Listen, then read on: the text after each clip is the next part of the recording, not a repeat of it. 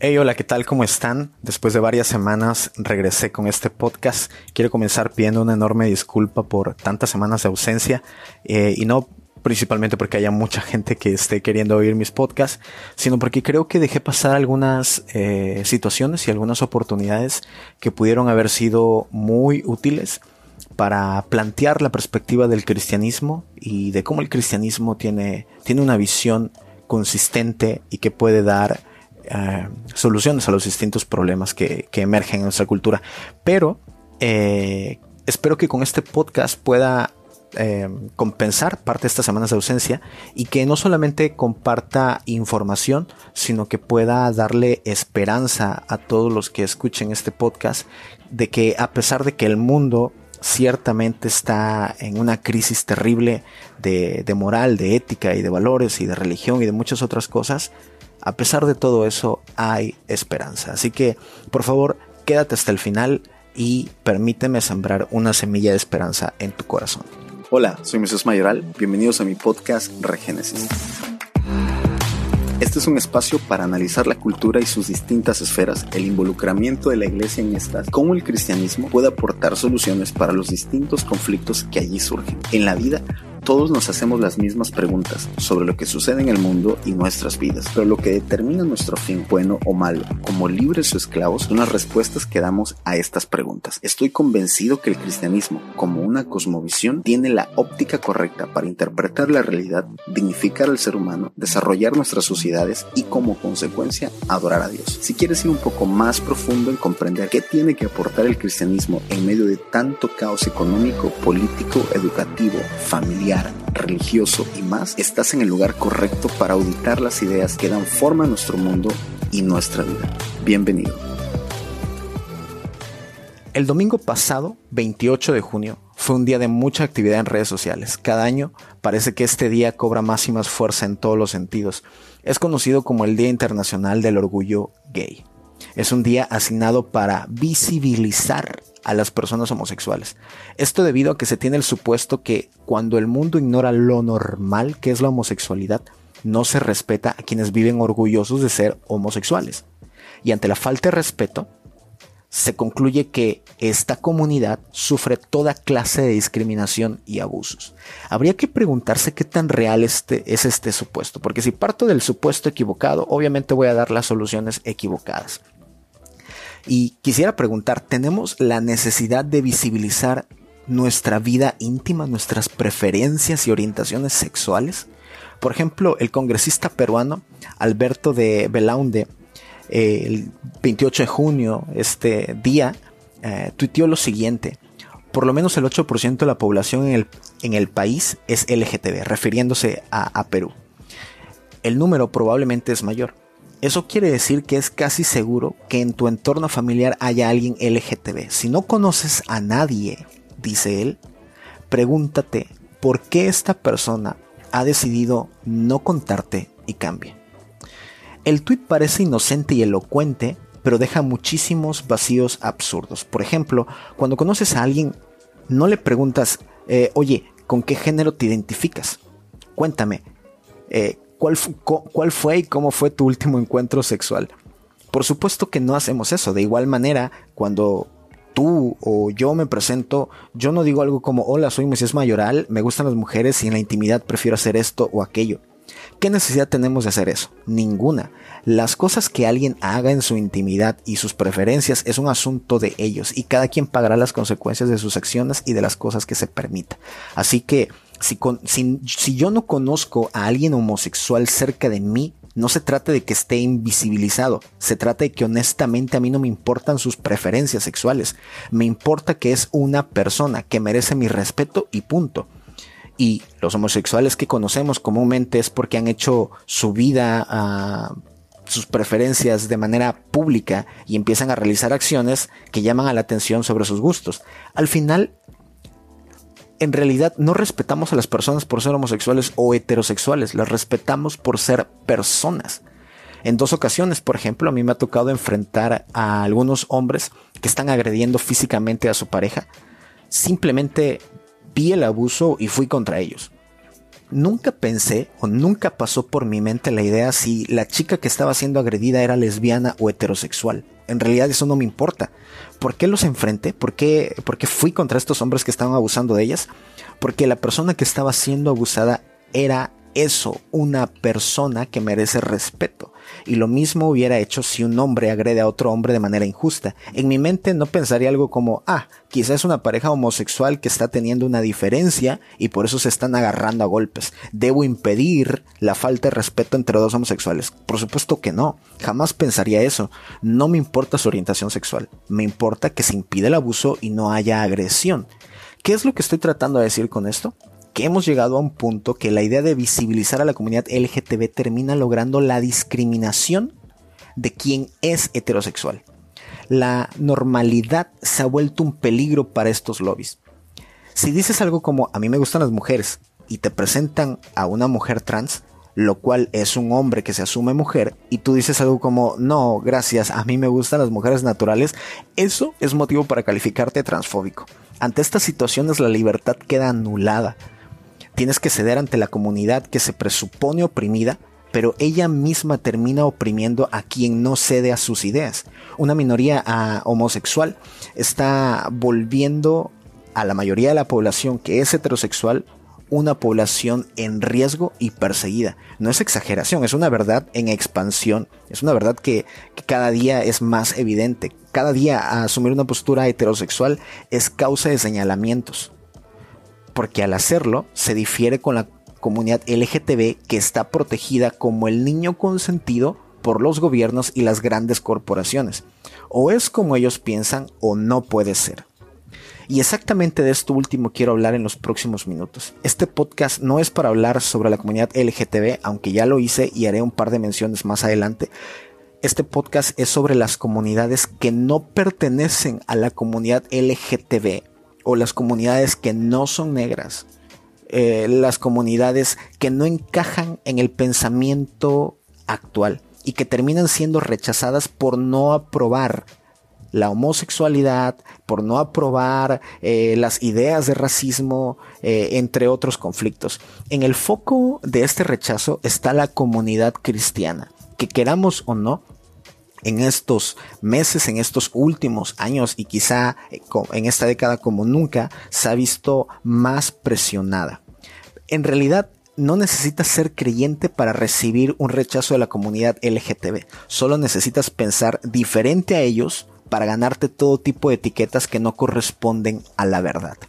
Quiero comenzar planteando que la cultura en la que nosotros vivimos aquí en Occidente es una cultura forjada, edificada, hecha, nacida de los principios del cristianismo. Para poder comprender el conflicto entonces de por qué los recientes movimientos políticos como la comunidad LGTB, el feminismo radical, eh, Black Lives Matter, el movimiento MAP, entre otros que abarca la tan conocida ideología de género, se han vuelto enemigos acérrimos del cristianismo, es porque Occidente es el resultado de los valores cristianos. Es decir, es la cosmovisión del cristianismo lo que ha creado los órdenes establecidos en la cultura occidental que actualmente vivimos. Asuntos como los derechos humanos, el Estado de Derecho, incluso el capitalismo y la democracia están directamente relacionados con el cristianismo para su eficacia. Y cuando los valores del cristianismo se exilian de tales conceptos, el resultado es un capitalismo rapaz, los derechos se vuelven privilegios y así por el estilo. Por ejemplo, consideremos la democracia. Si bien la democracia es una idea surgida en la antigua Grecia, fue el cristianismo lo que le ofreció el equilibrio para que fuese eficaz. Pensemos por un momento en Platón, quien desconfiaba abiertamente de la democracia. Él pensaba que dejar las decisiones más importantes de una nación en manos de la mayoría sería un error. La democracia puede ser considerada como el gobierno del pueblo, pero esta oportunidad de intervención del pueblo para decidir algo puede convertirse en lo que se conoce como la tiranía de la mayoría. Es decir, la mayoría podía estar equivocada en sus elecciones colectivas y llevarnos a una desgracia. Por tanto, se requería de virtudes que sujetaran las elecciones erradas de la mayoría. Lo que Platón proponía es que el poder debería estar en manos de los más virtuosos con el conocimiento de la justicia y del bien. Estas personas deberían ser virtuosos en ese asunto. Platón llamó a esto el filósofo gobernante, lo cual vino a ser lo que conocemos como aristocracia. Pero piensa un momento de cómo íbamos a llegar allí, de dónde se iba a tomar tales virtudes que estuvieran fundadas en los principios eternos e inmutables y que rigieran así la moral corrompida del hombre. En esencia, el simple esfuerzo y la disciplina no valían para llegar a esas virtudes. La democracia, a pesar de dar buenos resultados, carecía de las virtudes para su eficacia. Siendo así, no solo se requería entonces de gobernantes virtuosos, sino de una sociedad virtuosa. Y es ahí donde el cristianismo oferta la solución. Porque el cristianismo lo que enseña es que todo ser humano ha pecado y por tanto este pecado los vuelve corruptos. Y si esta corrupción es llevada al poder resulta una terrible, terrible catástrofe. Por tanto, lo que hace el cristianismo con su doctrina es establecerle límites a la maldad del hombre y así puede conducirse con virtud mientras ejerce el poder. Pero también le enseña al pueblo a elegir de acuerdo a principios que limitan la corrupción es por eso que en todo gobierno que el cristianismo no fue considerado, se ejecutaron toda clase de barbaridades, como en el nazismo, por ejemplo. Después, eh, una verdad que una verdad que limita el abuso de poder, por dar un ejemplo, y que enseña el cristianismo, es que los seres humanos están hechos a imagen y semejanza de Dios. A partir de esa verdad, asuntos como la discriminación, el asesinato, el abuso, la esclavitud y otros males causados por gobiernos tiranos son evidenciados como una maldad y deben ser juzgados. Así, aunque la mayoría dijera que la esclavitud es normal y buena, la verdad eterna de que somos hechos a imagen de Dios enfrenta a esta mayoría. Es por eso que quienes principalmente lucharon contra la esclavitud fueron hombres y mujeres con firmes convicciones cristianas, y quienes defendían la esclavitud y quienes querían hacer valer la esclavitud eran gente que se habían corrompido en los principios que el cristianismo enseñaba. Pensemos en otro ejemplo, algo muy breve, la familia. Previo a la llegada del cristianismo entre el año 33 y 34 después de la muerte y resurrección de Jesús, no existía un marco moral y pleno sobre el matrimonio. Pese a que las anteriores civilizaciones habían establecido leyes que ayudaran a establecer o a conectar la relación entre un hombre y una mujer, ninguna terminaba siendo lo suficientemente virtuosa y moral para poner al matrimonio como núcleo social. Ahora, no quiero ahondar en este tema porque más adelante haré un podcast sobre este punto, pero sí quiero que consideremos cómo es que la idea que hoy tenemos de matrimonio nos llegó a Occidente. Según historiadores, la cultura romana en la que nació el cristianismo tenía serios problemas con el matrimonio. Por ejemplo, con el sexo. El adulterio podía ser castigado duramente no porque fuera visto como un pecado o impureza sexual que afectara la sociedad, sino porque era visto como una perspectiva económica, es decir, te metiste con la propiedad de otro y entonces en ese caso el adulterio era juzgado, pero no porque afectara a la sociedad, al núcleo, hiriera a las personas y porque fuera una ofensa contra Dios. Aquí la pregunta es, ¿qué clase de bien moral se desarrolla en un matrimonio donde la relación solo tiene una perspectiva materialista? Ninguno en realidad. En el libro Los resultados sociales del cristianismo primitivo, escrito por Charles Smith, y publicado en 1985, dice que mujeres casadas de familias de alto rango del Imperio Romano habían pedido que sus nombres se anotasen entre las prostitutas públicas a fin de que no se les castigara por el adulterio. ¿Por qué hacían esto estas mujeres? Porque no había leyes que enfrentaran a este tipo de comportamientos, no había eh, directrices, no había una moral que rigiera sus vidas. Por tanto, tanto hombres como mujeres encontraban la manera de estar con otras personas y no ser acusados de un acto inmoral, porque en realidad no había moral que los rigiera, por tanto no era inmoral. ¿Me explico?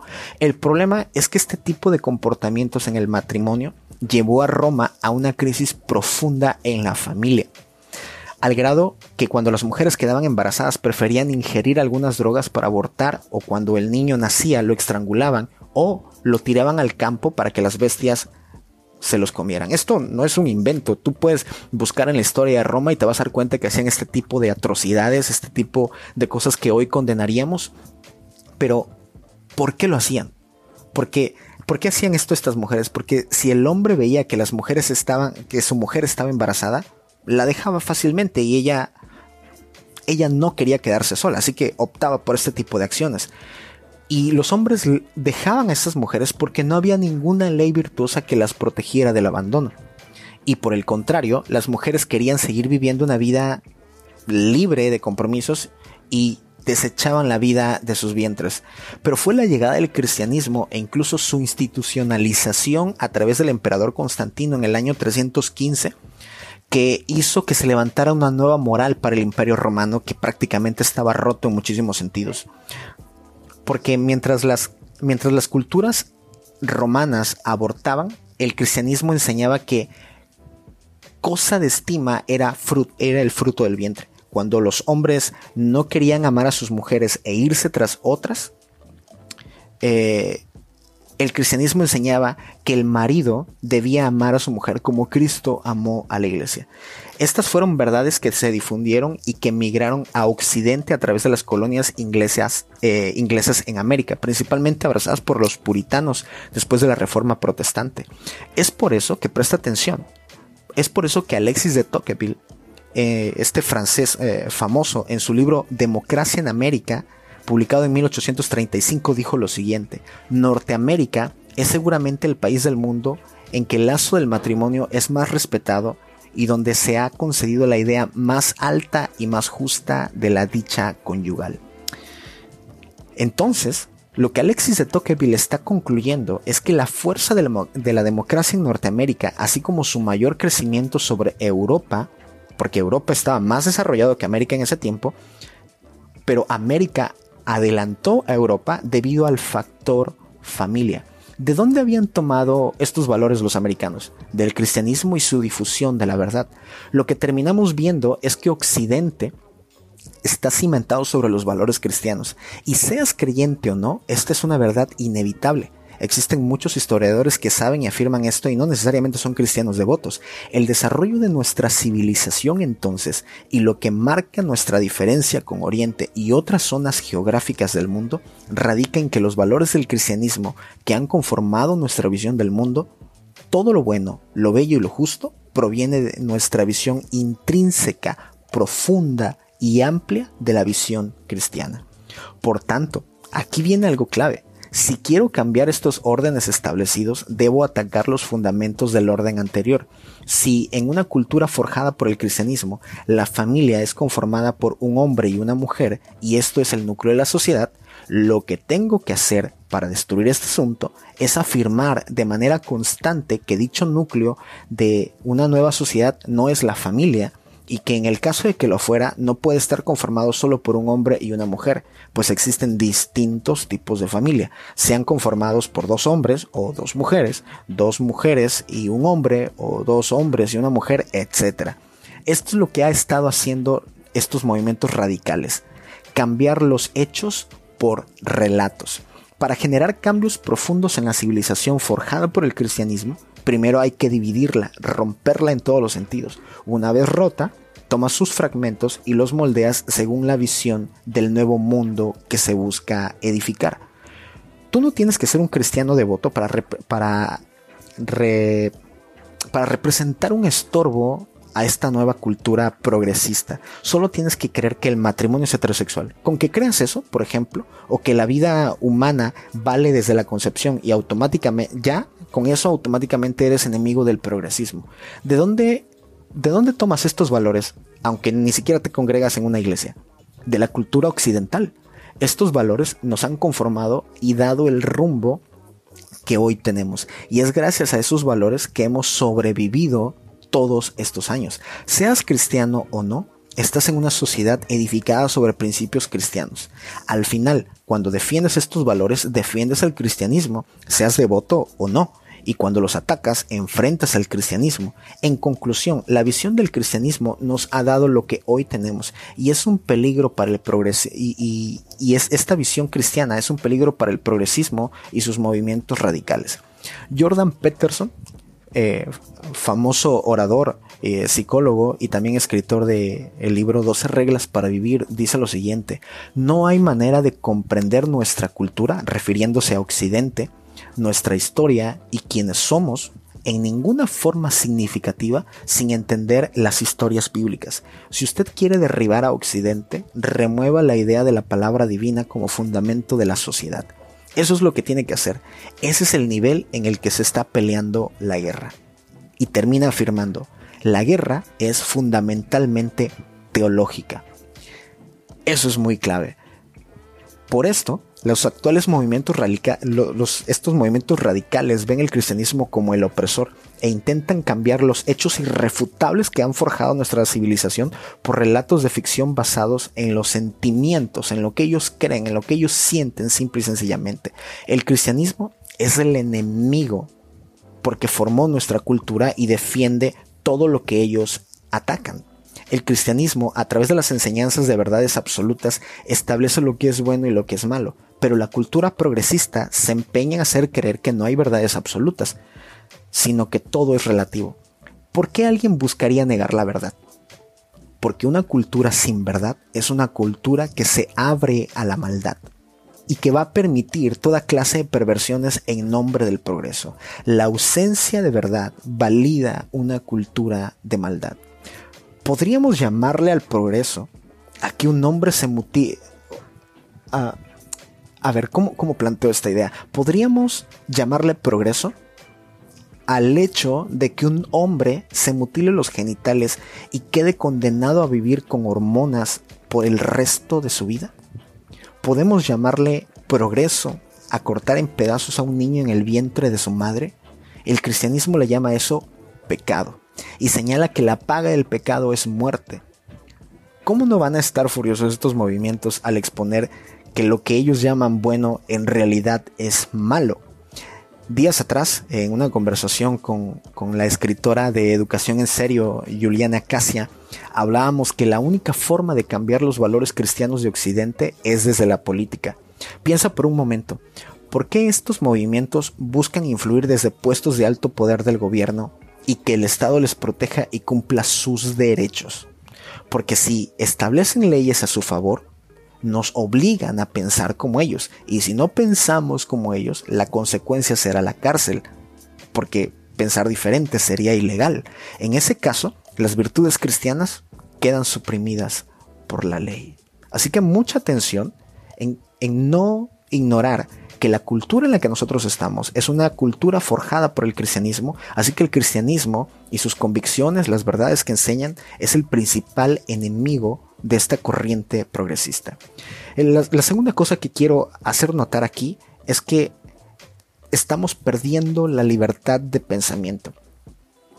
Ante una fuerza sistemática que persigue a quienes piensan distinto a las supuestas minorías oprimidas, es imposible diferir la libertad del pensamiento está dejando de existir. En la, en, la diversidad que todos estos grupos buscan, eh, esta diversidad y esta justicia que ellos buscan, no entra la diversidad de, la religión. De hecho, la religión les presenta un problema contra su relativismo y principalmente el cristianismo, porque el cristianismo es una religión que dice que hay absolutos, que la verdad es absoluta. Es como si existiera una, una policía del pensamiento que te amenaza con que si no piensas como estos, tendrás consecuencias. Vamos a poner un caso. Lo que pasó el 26 de junio, cuando distintos medios publicaron en sus portales anunciando que empresas como Facebook y Twitter cayeron un 7% en la bolsa debido a que empresas como Coca-Cola, Starbucks, Unilever, BF Corporation, que es dueña de Vans y North Face, entre otras marcas, decidieron dejar de anunciarse en estas redes sociales debido al poco control con los mensajes de odio antirracistas y homófobos de los usuarios. Es decir, estas empresas presionan a que todos deben apoyar el pensamiento colectivista de la época, que va en contra de los valores que han formado nuestra civilización porque estamos forjando una nueva civilización y si alguien se opone sufrirá las consecuencias, en este caso pérdidas millonarias al caer en la bolsa como Twitter y Facebook. Si alcanzas a ver esta presión, o sea, es tienes que pensar de esta forma y si no cuidas que la gente esté pensando de esta forma, vas a sufrir las consecuencias. ¿Cuáles son los mensajes de odio en realidad? ¿Diferir? Conozco un amigo que publicó en su página que estaba orgulloso de ser heterosexual y a las horas le llegó un mensaje de Facebook diciendo que su contenido estaba suspendido porque incitaba al odio. ¿Cuándo? ¿Cuándo el sentirte orgulloso de lo que eres se ha vuelto sinónimo de odio solo por diferir con el pensamiento colectivista de la época? El famoso filósofo, Voltaire dijo lo siguiente, podré no estar de acuerdo con lo que dices, pero defenderé hasta la muerte tu derecho a decirlo. Bien, pero ¿dónde quedan los derechos de los que diferimos con el pensamiento reinante de la época? Hoy se enseña que cada quien tiene su verdad, que no hay verdad absoluta, pero esta idea relativista en realidad tiene un límite. Cuando alguien difiere con la verdad eh, que yo asumo, entonces reparo. La diversidad no es más que un placebo para establecer un régimen totalitario contra el pensamiento conservador de Occidente. Y es y es claro que existen personas que no tienen la mínima prudencia y hacen comentarios demasiado hirientes contra todo tipo de comunidades. Pero aquí el problema no son las otras comunidades, la comunidad de blancos, la comunidad cristiana, la comunidad que difiere con, con los pensamientos de estos movimientos, sino el verdadero problema y a quienes hay que proteger es a la comunidad LGTB, a los negros, a las mujeres, entre otros. Pero ¿Y quién defiende a las otras comunidades de las agresiones verdaderamente intolerantes de estas minorías? Si alguien confiesa, por ejemplo, públicamente que es homosexual, se gana el aplauso de todos los medios. Pero si alguien confiesa que ha decidido salir de la comunidad homosexual y ha decidido vivir una vida heterosexual, es odiado y señalado como lo peor.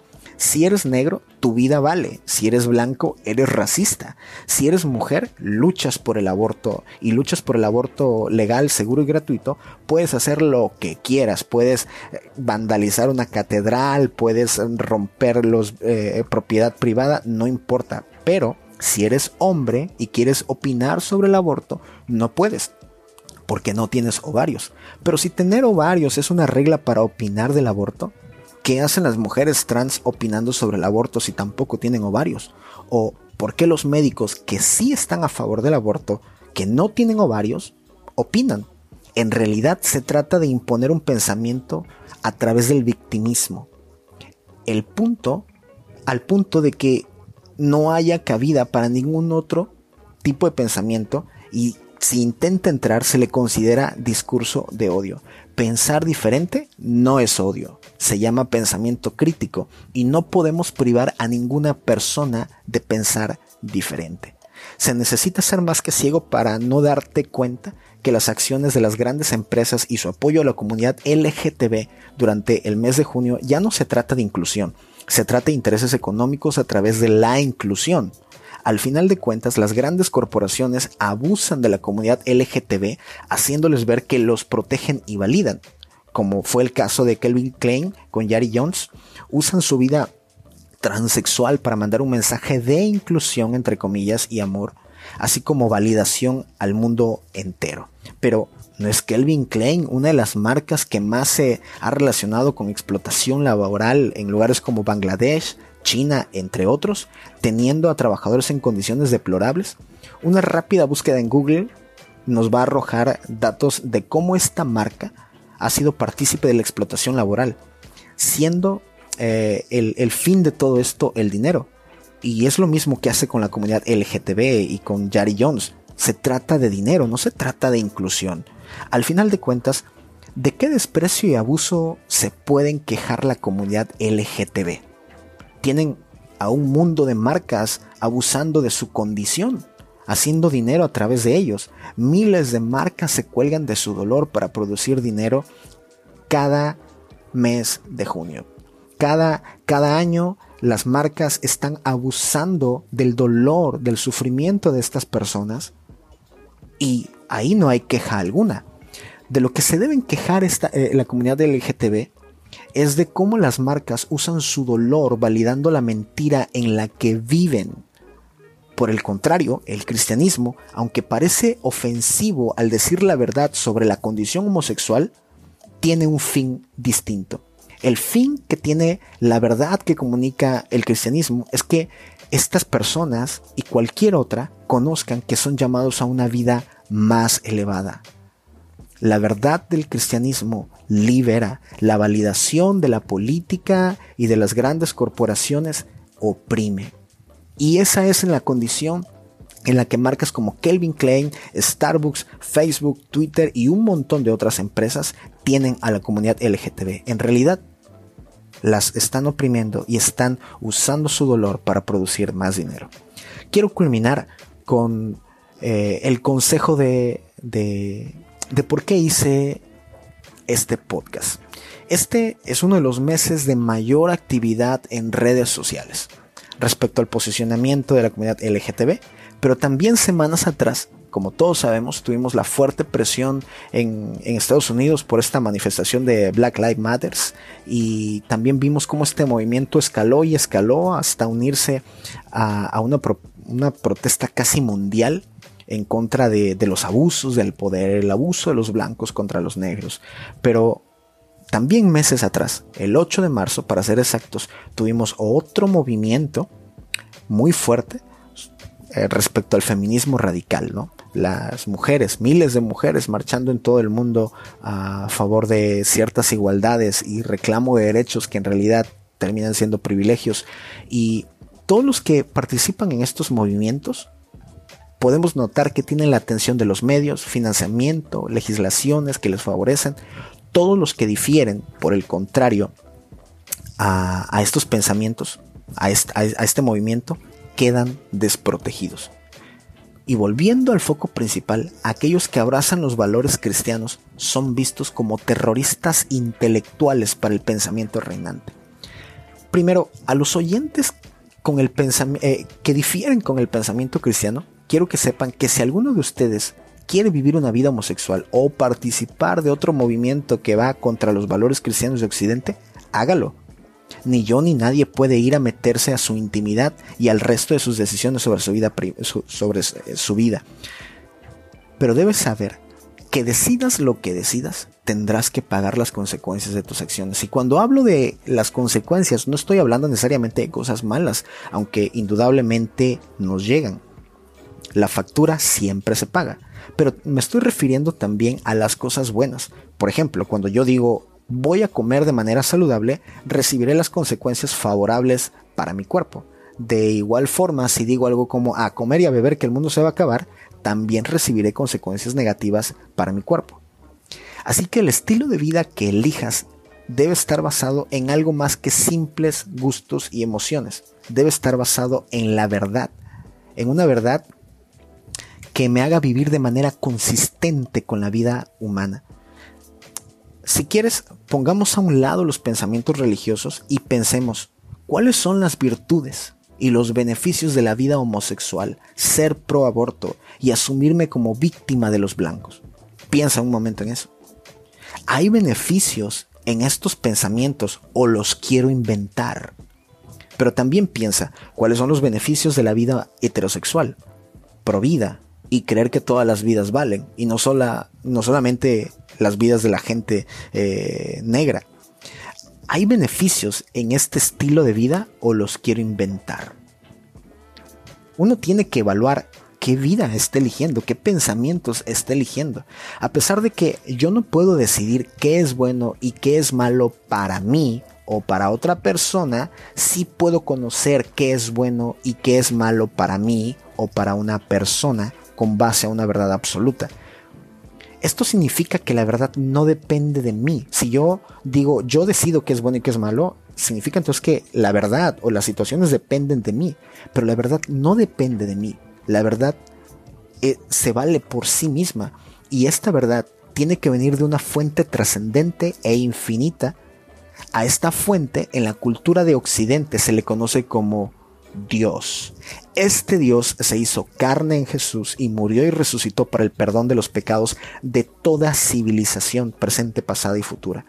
La belleza de la encarnación de Dios en Jesús es que Jesús vino a mostrarnos cómo se debe vivir. Y dentro de las muchas cosas que Jesús dijo de, él mismo es que Él era el camino, la verdad y la vida. Otra afirmación que Jesús mismo hizo de él fue que él había venido para dar vida y vida en abundancia. Si estas afirmaciones son verdad, entonces la única cultura que puede llevarnos a vivir una vida plena es la cultura que abraza los valores y principios del cristianismo. Y atacar esta cultura nos condena a la miseria. Porque si Jesús es la verdad y solamente en Jesús hay vida en abundancia, los valores que provienen de Jesús son los únicos que nos pueden dar una vida plena. Ahora bien, seas creyente o no, quiero compartirte brevemente cuatro pruebas cruciales para que una persona con mentalidad independiente, como seguramente tú te consideras, sopese la verdad sobre cualquier asunto. En este caso, sobre lo que está pasando en la cultura que, en la que nosotros vivimos. El, primer, la primera prueba es la razón. El enfoque filosófico y metafísico pregunta, ¿es razonable? Quiero que te preguntes por un momento, ¿estás pensando lo que piensas? ¿Cómo es que las, las ideas que tienes en tu mente llegaron a ti? ¿Cómo es que, que adquiriste la visión del mundo que tienes? ¿Quién te dijo que el estilo de vida que tienes es el correcto? ¿Lo razonaste? ¿Lo pensaste en realidad o simple y sencillamente fue la cultura la que te injertó un pensamiento? ¿Cuáles fueron los pensamientos lógicos? Eh, ¿Cuál fue el proceso cognitivo que utilizaste? ¿Y, en qué valores te sustentaste para razonar y aceptar la vida que estás viviendo? Primera, primera ah, prueba entonces es, ¿es razonable el estilo de vida que estás viviendo? La segunda prueba es realidad el enfoque empírico y científico pregunta, ¿coincide con la realidad? Por ejemplo, cuando alguien me dice a mí que un hombre se, mutiló los genitales y que va a vivir condenado a, hormonas toda su vida para mantener la identidad de, una, de la mujer que se considera, uno debe preguntarse, ¿esto coincide con la realidad? Si es una mujer, no debería mutilarse los genitales, porque se supone que tendría los genitales de una mujer. No tendría que inyectarse hormonas, porque se supone que tendría las hormonas que una mujer tiene. Significa entonces que no coincide con la realidad. Y estas no son preguntas completamente religiosas, estas son preguntas lógicas que cualquier persona con una, un pensamiento verdaderamente independiente que busca la verdad se hace. Mi estilo de vida coincide con la realidad. Tercer prueba, amplitud. El acento en el ámbito o campo de conocimiento unificado pregunta lo siguiente. ¿Explica la totalidad de la vida? La vida, los valores que yo he adquirido, la visión del mundo que yo he adquirido, ¿me explica la totalidad de la vida? Por ejemplo, hay personas que dicen, ¿por qué existe tanta maldad? ¿No? se cuestionan sobre la maldad en el mundo. Pero son evolucionistas. Un evolucionista no se puede hacer ese tipo de preguntas, porque los evolucionistas creen que el ser humano es el producto de la suerte y del azar, el encuentro de la energía y la materia, y que, y que somos el resultado de procesos evolutivos que nunca nos tuvieron en cuenta y que simple y sencillamente aparecimos. Entonces, si venimos de la nada y si no hay un propósito previo a nuestra existencia, entonces ¿por qué nos vamos a preguntar si por qué existe la maldad. Es decir, entonces mi visión evolucionista no me explica la totalidad de la vida, porque mi visión no tiene una respuesta del por qué hay maldad. Si me estoy explicando, tienes que preguntarte mi estilo de vida, lo que yo estoy viviendo, lo que yo creo, ¿explica la totalidad de la vida? Si no, es momento de reconsiderar otra cosa. Y por último, la práctica, la última prueba, la práctica. El enfoque personal o subjetivo pregunta, ¿se puede llevar a cabo? Ahora, quiero que te pauses en un momento. Hay muchas cosas que se pueden llevar eh, a cabo. Yo puedo llevar a cabo una vida homosexual, yo puedo llevar a cabo una vida heterosexual, yo puedo llevar a cabo una supuesta vida donde me considere un, X animal atrapado en el cuerpo de un hombre. ¿Se puede llevar a cabo? Sí. Podemos ver que muchas personas están intentando vivir este tipo de vidas. Pero el asunto es que esta última prueba solamente se debe plantear cuando las otras tres pruebas fueron respondidas. Si lo que yo quiero llevar a cabo no es razonable, no se adapta a la realidad o no, no, coincide con la realidad y no explica la totalidad de la vida a través de la amplitud, entonces ¿por qué lo voy a practicar? El resultado es una locura.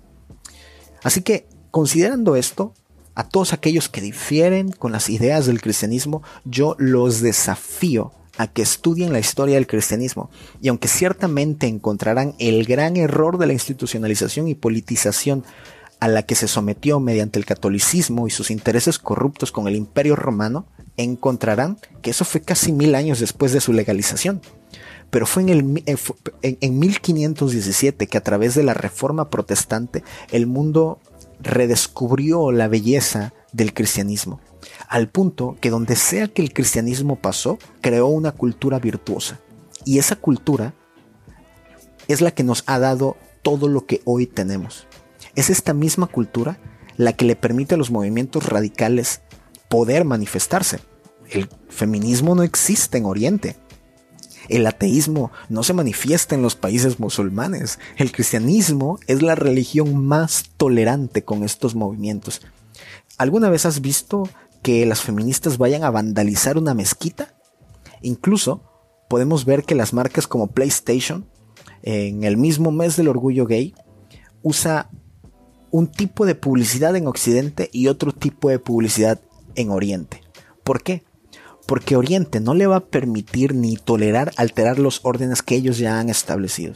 Al final de cuentas, el progresismo y sus movimientos radicales deben agradecer que el Dios cristiano es lento para la ira y grande en misericordia. Ahora, terminando con este punto, quiero hablar directamente a los creyentes, a los que confían en Jesús. Yo sé la presión que sienten de mantener sus convicciones ante una ola de pensamiento ausente de lógica y razón. En estos días he recibido mensajes y llamadas de personas que dicen siento que ya no puedo decir nada de lo que creo porque me atacan. O sea, no pueden hacer públicas sus convicciones. Y en este caso las más atacadas terminan siendo las mujeres. No pueden ser pro vida. El feminismo solo protege a las pro aborto no pueden ser cristianas, tienen que practicar cualquier otra creencia, incluso la brujería, como ya hemos visto en este movimiento radical, y tienen que rechazar el cristianismo porque el cristianismo es intolerante. Toda esta prohibición, aun cuando solo el cristianismo tiene los marcos teológicos más sanos para la dignificación de la mujer. Quiero que te preguntes por un momento, querido hermano, ¿qué religión del mundo le pide al hombre amar a la mujer hasta la muerte? Y le pide, y perdón, y le impide dejarla por sus errores. Ninguna, solamente el cristianismo. ¿Qué religión del mundo le dice al hombre que si trata como vaso más frágil a la mujer, sus oraciones serán estorbadas? Ninguna, solamente el cristianismo. ¿Qué religión del mundo le dice a los jóvenes que traten a las jovencitas como a sus hermanas? Ninguna, solamente el cristianismo. Al final de cuentas, tristemente, las mujeres ya no pueden ser mujeres, porque quien las termina representando es un hombre como en el caso de Yari Jones. Por otro lado, los hombres ya no pueden ser hombres porque serlo significa ser tóxico y violador en potencia y cualquier otra etiqueta que estigmatiza la masculinidad. Vivir los valores cristianos en Occidente es causa de persecución y rechazo. Contrario a lo que parece, ahora es la minoría, con el apoyo político y económico de las grandes corporaciones, que termina oprimiendo a la mayoría. Pero aquellos que han decidido vivir una vida centrada en los valores del cristianismo, quiero animarles a través de este último consejo. En 1981, el escritor colombiano y Nobel de Literatura Gabriel García Márquez escribió una de las obras más populares llamada Crónica de una muerte anunciada. En esencia, la historia trata sobre Santiago Nazar, a quien se le asesina por haber deshonrado a, Ángela Vicario. Lo interesante de la historia es que el pueblo donde vive Santiago Nazar, todos saben que van a matar a Santiago Nazar. la noticia de, esta situación corre como fuego, eh, todos se enteran, menos Santiago que es el que va a morir. Ante su inminente muerte, las personas cuando lo ven caminar por la calle lo ven como un fantasma, es decir, un muerto en vida, porque saben que en cualquier momento lo van a matar. Todos saben, menos Santiago Nazar. Al final, aquello que todos sabían se cumple. Santiago Nazar es apuñalado por los gemelos Pedro y Pablo Vicario, hermanos de Ángela Vicario, en venganza por la deshonra. Tomando como ejemplo la historia escrita por Gabriel García Márquez, qué triste es saber que alguien que está a punto de sufrir una muerte y está a punto de sufrir una muerte y, no se puede impedirla.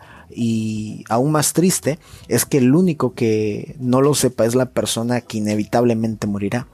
Piensa, por ejemplo, en un doctor. Constantemente se enfrentan a momentos muy duros donde tiene que decirle a un paciente que le, que le queda poco tiempo de vida.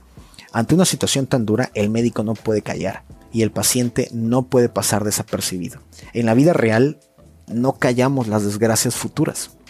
Pero ahora, piensa por un momento en una situación similar a este cuento de Gabriel García Márquez de Crónica de una muerte anunciada, pero a la inversa, piénsalo al revés. Piensa en alguien que está destinado a la victoria, a una larga vida y a vencer por sobre todo lo que venga, pero lo ignora. Seguramente dicha dicha ignorancia que esta persona posea le hará sentir que está viviendo una vida equivocada, que está del lado de los perdedores. Esta es la historia de muchos creyentes, muchos cristianos. Algunos creen que están del lado equivocado, que se equivocaron de fe, pero esto está alejado de la realidad. La victoria la, la, victoria de todos los que confiamos en Jesús está determinada antes de la fundación del mundo y empezó a ejecutarse desde que Dios dijo sea la luz y separó las tinieblas de la luz. Y esa victoria fue visible aquella tarde en el que el Dios encarnado fue a la cruz y de manera pública despojó a los principados y a las potestades, triunfando sobre ellos en la cruz del Calvario. Y al resucitar, este Dios encarnado, el Dios del cristianismo, dijo, Toda potestad me es dada en el cielo y en la tierra. A veces la presión cultural nos hace creer que estamos perdiendo el hecho de que los medios no estén a nuestro favor, las censuras de las redes sociales, la presión política, la burla y la segregación religiosa, la persecución del pensamiento que difiere a una cultura corrupta, nos hace sentir que estamos en una posición de desventaja. Pero esto es falso. El cristianismo no va a ganar esta batalla. El cristianismo ya ganó hace dos mil años y nuestra victoria es irreversible por lo que Cristo hizo en la cruz. La narrativa bíblica dice que un día el Rey del universo volverá y establecerá su reino y nosotros reinaremos con Él para siempre. Allí no habrá más escarnio, no habrá más mentiras, ya no se, por fin terminarán las protestas, no habrá más corrupción, no tendremos de qué avergonzarnos porque Jesús reinará y todos aquellos que hemos creído en Él venceremos. Apocalipsis 12, 10 lo, lo describe de manera increíble. Dice así, entonces oí una gran voz en el cielo que decía, ahora ha venido la salvación, el poder y el reino de nuestro Dios y la autoridad de su Cristo, porque ha sido lanzado fuera el acusador de nuestros hermanos, el que los acusaba delante de nuestro Dios día y noche. Y ellos le han vencido por medio de la sangre del cordero y de la palabra del testimonio de ellos. Y menospreciaron sus vidas hasta la muerte. Este texto dice que el mundo que nos agobia ya perdió. De ese mismo mundo, Jesús dijo lo siguiente, en el mundo tendréis aflicción, pero confiad, yo he vencido al mundo el mundo y sus revoluciones actuales intentando alterar los órdenes establecidos por la cultura cristiana, solo revela una cosa, el mundo está en agonía. El mundo sabe que tiene sus días contados. Como decimos en México, el mundo está dando patadas de ahogado. El mundo es como aquellos fariseos que discutían con Esteban, que no podían resistir la sabiduría de Esteban y por eso lo apedrearon. Pero quiero que te preguntes algo, ¿Esteban perdió? No, Esteban ganó. De hecho, eh, Esteban ni siquiera se inmutó y centró sus ojos en el cielo viendo a Dios en su trono, a Jesús a la diestra del Padre. Dios no está preocupado por lo que el mundo haga. El mundo ya fue vencido. El Dios cristiano no es un Dios que tiene un poquito de poder y nosotros le estamos ayudando a ganar. No, lo que nosotros hacemos en realidad es proclamar la victoria de este Dios encarnado. Nuestro Dios reina y no tiembla en su trono. Nuestro Dios ya venció desde la fundación del mundo y nada ni nadie puede restarle poder. Amado hermano, eh, que confías en Cristo, no olvides quién eres. Aquel a lo que el mundo llama retrógrada, fanático, mente cerrada, Dios le llama hijo, rey y sacerdote, pueblo mío, nación santa. Aquellos a quienes los hombres poderosos de la época ven como viles y despreciados y como un estorbo para sus planes, Jesús los ha comprado con su sangre y les ha exaltado para avergonzar a los sabios. Y Jesús nos llama más que vencedores, porque nosotros no hicimos nada para vencer, Jesús lo hizo todo en la cruz. Jesús despojó de todo poder a Satanás en la cruz. Satanás no tiene ningún poder sobre los que creemos en Jesús. Su única arma, como en el Edén, es la mentira. Que Satanás y todo el sistema del mundo no te mientan. Nuestra victoria ya fue anunciada en la cruz. Lo que conocemos como historia a lo largo eh, de todas las épocas en realidad es una crónica de una victoria anunciada para quienes confían en Jesús. Hay un viejo himno que, que expresa esto de manera muy bella. Quizá lo has escuchado e incluso puede ser de tus favoritos.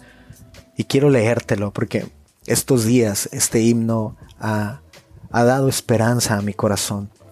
Dice lo siguiente, en el monte Calvario estaba una cruz, emblema de enfrenta, de afrenta y dolor.